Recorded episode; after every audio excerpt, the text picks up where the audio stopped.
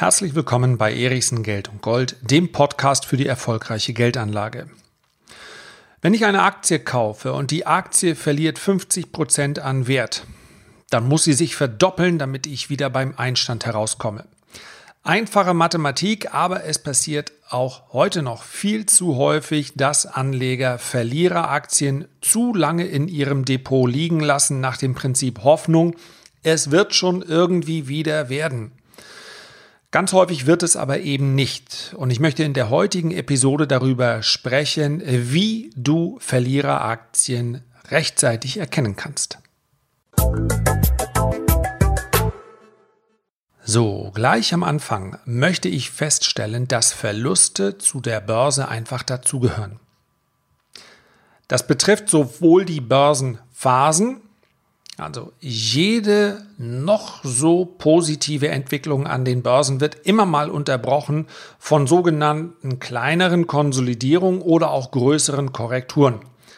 Ich denke, viele Privatanleger warten gerade auf so eine Korrektur, um dann mal auf einem vernünftigen Bewertungsniveau wieder investieren zu können. Also, zu einer Börse gehören Korrekturen dazu.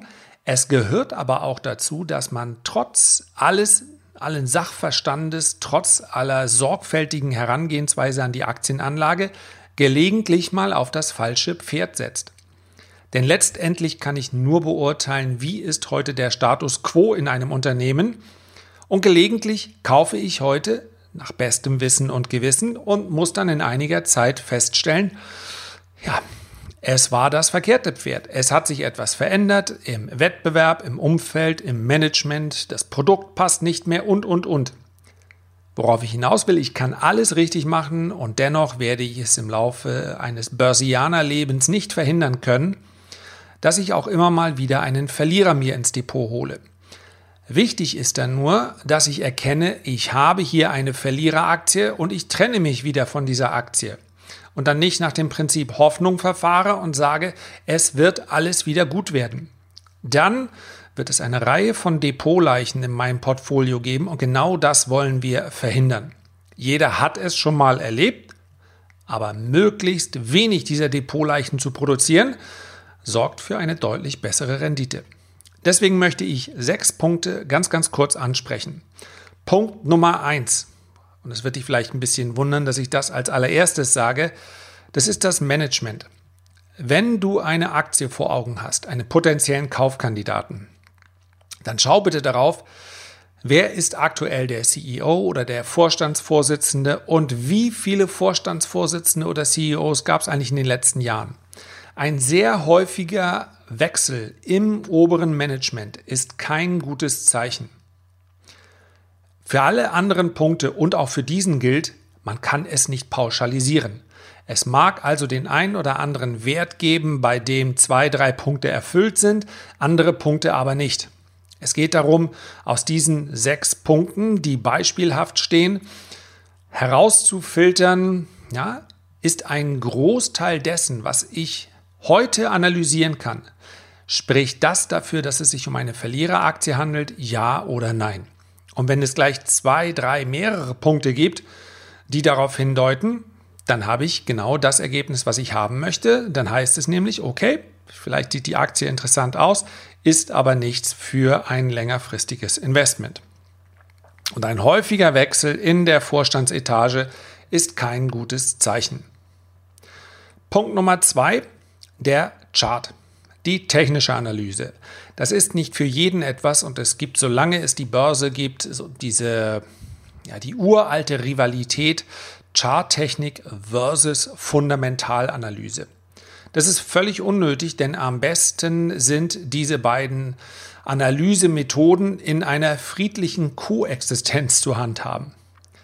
Das heißt also, ich schaue auf die Bilanz, ich schaue auf die Fundamentaldaten, ich schaue auf den Wettbewerb und auf die technische Analyse. Die technische Analyse hat nämlich den Vorteil, dass sie sich letztendlich nur auf einen einzigen Faktor stürzt, nämlich den Preis. Nichts anderes ist ein Chart. Eine Preisreihenfolge, wo ich dann unter ja, unter Auswahl verschiedener Möglichkeiten. Ich kann einen Kerzenchart nehmen, ich kann einen Linienchart nehmen, ich kann einen Point-and-Figure-Chart nehmen. Ja, die meisten, die sich damit nicht beschäftigt haben, kennen wahrscheinlich den klassischen Linienchart. Also Preise werden einfach miteinander verbunden, werden in ein Diagramm eingezeichnet, in einen Chart eingezeichnet und dann kann ich auf einen Blick sehen, handelt es sich hier eigentlich um einen aufwärtsgerichteten Trend, ja oder nein. Und dieser einfache Blick auf den Chart, der verrät schon sehr, sehr viel. Wenn du dir beispielsweise mal Lust hast, das wirst du mit einer einfachen Suchmaschine, ohne dass du dafür eine Software kaufen musst, ganz leicht herausfinden, schau dir mal den Chart der Deutschen Bank an. In den letzten zehn Jahren. Das ist sehr aussagekräftig und beantwortet die Frage, ob es sich hier um ein boomendes Geschäft handelt oder um einen mit Verlaub Rohrkrepierer. Und weil ich natürlich nicht unfair sein möchte, sondern weil selbstverständlich auch die gesamte Branche aufgrund der niedrigen Zinsen leidet, bleiben wir mal in der Branche und dann schau dir mal bitte den Chart von JP Morgan an ist ebenfalls eine Bank, die sich im gleichen Umfeld bewegen musste wie die Deutsche Bank. Den Unterschied wirst du sofort sehen. Und so eine ganz einfache Betrachtungsweise ist langfristig schon recht aussagekräftig, denn Kurse steigen nicht über zehn Jahre, wenn das Geschäft ganz marode ist und einfach nicht läuft. Und Kurse fallen auch nicht zehn Jahre lang, wenn es doch eigentlich ganz gut aussieht am Horizont. Wer es noch etwas genauer haben möchte, der schaut mal auf den äh, Tradermacher-Kanal. Dort bin ich nämlich noch etwas mehr in die Tiefe gegangen. Man kann nämlich bei der Chartanalyse drei wesentliche Punkte nochmal unterscheiden bzw. miteinander kombinieren, um die Aussage etwas klarer werden zu lassen, nämlich den Trend. Dann gibt es sogenannte Fibonacci Retracements, ist nicht so gefährlich oder kompliziert, wie es sich anhört. Und dann gibt es gleitende Durchschnitte, wie etwa den 200-Tage-Durchschnitt. Wie gesagt, dazu heute nicht mehr. Schau mal auf den Tradermacher-Kanal, wenn dich das interessiert. Dort habe ich ein Video gemeinsam mit meinem äh, Kollegen Armin Brack gemacht, wobei sein Teil dann noch kommen wird am kommenden Sonntag. YouTube Tradermacher. Dritter Punkt. Ja, erster Punkt war das Management, zweiter Punkt war der Chart, also die technische Analyse. Dritter Punkt, natürlich die Bilanz und hier musst du nicht in die Tiefen einsteigen, nur weil die Frage gelegentlich kommt. Wenn du sagst, du möchtest dich etwas mehr damit beschäftigen oder eingehender beschäftigen, es gibt ein Buch, welches ich immer wieder empfehle. Ich habe überhaupt keine Kooperation mit ihm. Wir kennen uns auch nicht näher. Äh, mein, sein Buch hat mir einfach gefallen, nämlich das von Nicolas Schmidlin, Unternehmensbewertung und Kennzahlenanalyse heißt das.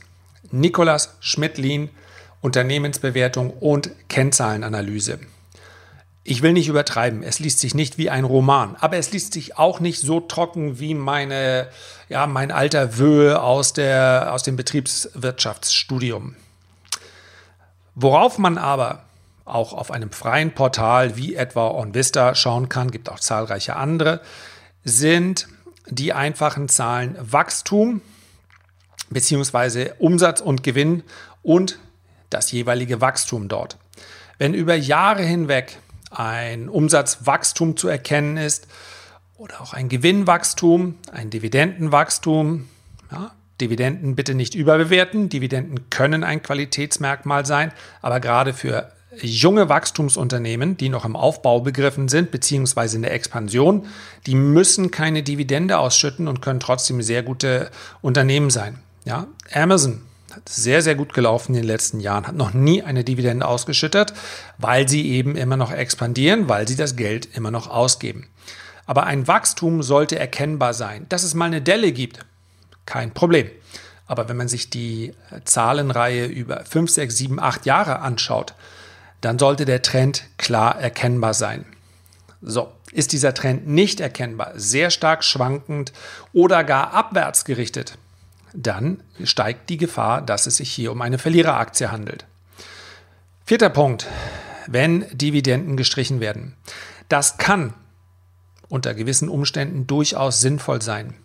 Mir ist es lieber, eine Dividende wird gestrichen, als dass das Unternehmen mitten in der Krise, und sonst würde eine Dividende nicht gestrichen, mitten in der Krise auf die Idee kommt, das Fremdkapital zu erhöhen, um damit dann ihre, seine Dividenden aufrechtzuerhalten.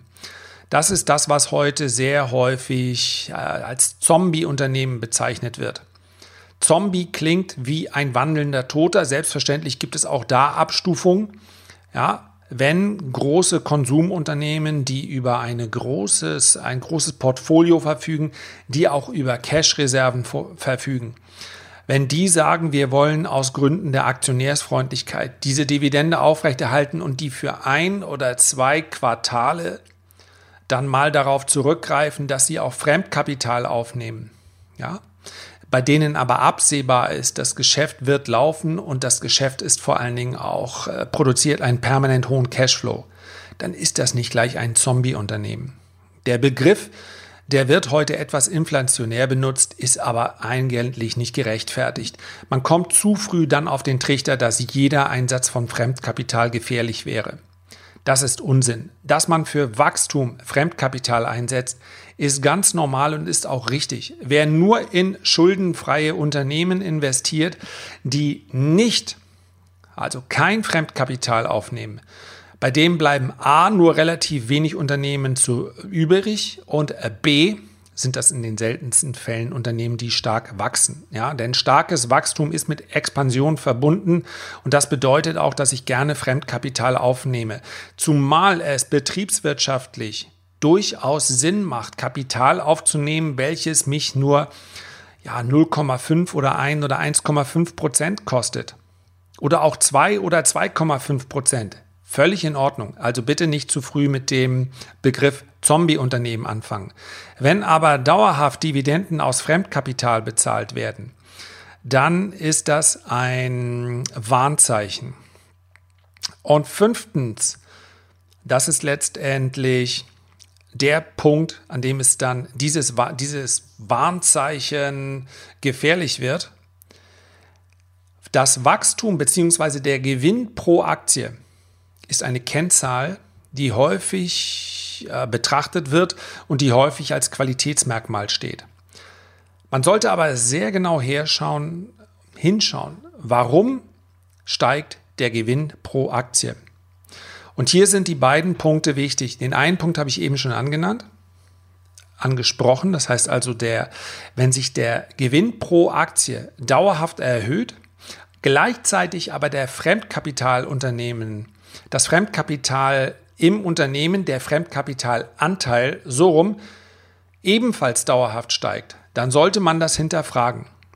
Denn es gibt natürlich nicht nur die Möglichkeit, seine Dividende zu erhöhen, sondern heute extrem populär Aktienrückkäufe. Wenn wir uns die letzte große Aufwärtsbewegung im SP 500 ansehen, dann dürfen wir feststellen, die ist ganz, ganz wesentlich durch Aktienrückkäufe getragen. Und wenn Aktienrückkäufe durch Gewinne erzielt werden, dann ist das okay, wobei man auch sagen muss, wenn der gesamte Zuwachs in der Aktie im Prinzip durch diesen Rückkauf vonstatten geht, dann übertüncht das natürlich so ein klein wenig die Tatsache, dass das tatsächliche Interesse, also das Investoreninteresse an der Aktie, so hoch möglicherweise gar nicht ist. Und ich weiß, dass ich mich bei diesem Thema vielleicht nicht ganz so beliebt mache, aber das trifft auch bei Apple zu. Der Gewinn bei Apple ist nicht gewachsen, der organische Gewinn. Dass der Gewinn pro Aktie bei Apple steigt, liegt daran, dass Apple so viele eigene Aktien zurückkauft. Also, wenn der gleiche Gewinn sich auf weniger Aktien verteilt, dann steigt der Gewinn pro Aktie. Damit möchte ich keine Verkaufsempfehlung für Apple hier abgeben, aber ich möchte, dass man das kritisch betrachtet. Denn dieser Faktor Aktienrückkäufe, der kann natürlich nicht beliebig fortgeführt werden. Außerdem sollte man bei einem Technologieunternehmen durchaus die Frage stellen, okay, what comes next? Also, wenn so viel Kapital genutzt werden kann, um Aktien zurückzukaufen, ist denn dann die, der Ideenreichtum einfach nicht mehr groß genug, um neue Produkte zu entwickeln? Wo steht Apple in zehn Jahren? Sowas sollte man dann sich durchaus fragen. Apple ist keine Verliereraktie, aber die Punkte, die ich hier nenne, sind letztendlich Warnzeichen und auf die gilt es zu achten bei Neuinvestitionen. Wer Apple vor fünf Jahren gekauft hat, der kann nicht mehr viel verkehrt machen. So, und last but not least, als sechsten Punkt, schau dir das Umfeld der Aktie an. Wie viele Konkurrenten gibt es? Es gibt diesen schönen Begriff Burggrabenaktie. Das heißt also, es hat ein Unternehmen und das, um dieses Unternehmen herum darf man sich einen Burggraben vorstellen. Das war bei Apple im Übrigen früher der Fall, weil die Smartphones einfach deutlich besser waren auch deutlich populärer als all das, was die Konkurrenz angeboten ist. Heute ist Apple nicht mehr der größte Smartphone-Hersteller, hat aber hinsichtlich Kundenzufriedenheit immer noch einen Burggraben. Es gibt aber auch andere Unternehmen in ganz verschiedenen Branchen, bei denen man das feststellen kann, bei denen man sagen kann, der Vorsprung, sei es der Vorsprung, äh, der technologische Vorsprung, der Vorsprung bei der Kundenzufriedenheit, der Vorsprung hinsichtlich der, der Marktstellung, der ist so groß, da können andere Unternehmen einfach nicht rankommen. Wenn man das feststellt, dann hat man schon mal eine Grundvoraussetzung für ein, für ein sehr erfolgreiches Unternehmen. Wenn man vor, feststellt, dort ist kein Burggraben, es gibt noch viele, viele Anbieter, die genau das Gleiche machen, dann ist die Gefahr groß, dass einer dieser Anbieter genau das Unternehmen, in das ich gerade investiert habe, überholen könnte. Ein Warnzeichen mehr. Ich fasse nochmal ganz kurz zusammen. Das Management, der Chart, also ist der Trend aufwärts gerichtet, ja oder nein? Drittens, Wachstum im Bereich Gewinn und Umsatz. Viertens, Dividenden. Wie steht es damit? Konstant? Wurden sie gestrichen? Wie sehen sie aus? Wie ist die Entwicklung bei der Höhe der Dividenden? Fünftens, woher kommt das Gewinnwachstum? Woher kommt das Wachstum Gewinn pro Aktie? Aus Aktienrückkäufen? Wird das Fremdkapital erhöht? Oder wird das alles aus dem Cashflow bezahlt? Was natürlich der Idealfall wäre. Und sechstens, Burggraben. Gibt es einen Burggraben? Ja oder nein? Natürlich kann eine Podcast-Folge, eine Episode, die keine 20 Minuten geht, und ich versuche mich ja hier immer einigermaßen kurz zu fassen, die kann natürlich immer nur ansatzweise das anreißen. Aber ich denke, damit hast du vielleicht ja, so Anregungen, wie du an dieses Thema herangehen kannst, wie du rechtzeitig Verliereraktien finden kannst. Und wenn du mehr darüber wissen möchtest, beziehungsweise wenn dich immer mal interessiert, was denkt denn der Erichsen gerade über diese oder jene Aktie, ja, unter www.erichsen-report.de erhältst du jeden Mittwoch meinen kostenlosen Report. Findest du im Übrigen auch in der Beschreibung dieses Podcasts. Herzlichen Dank für deine Aufmerksamkeit. Ich würde mich sehr freuen, wenn du diesen Podcast auch im Familien- oder Freundeskreis mal empfehlen magst.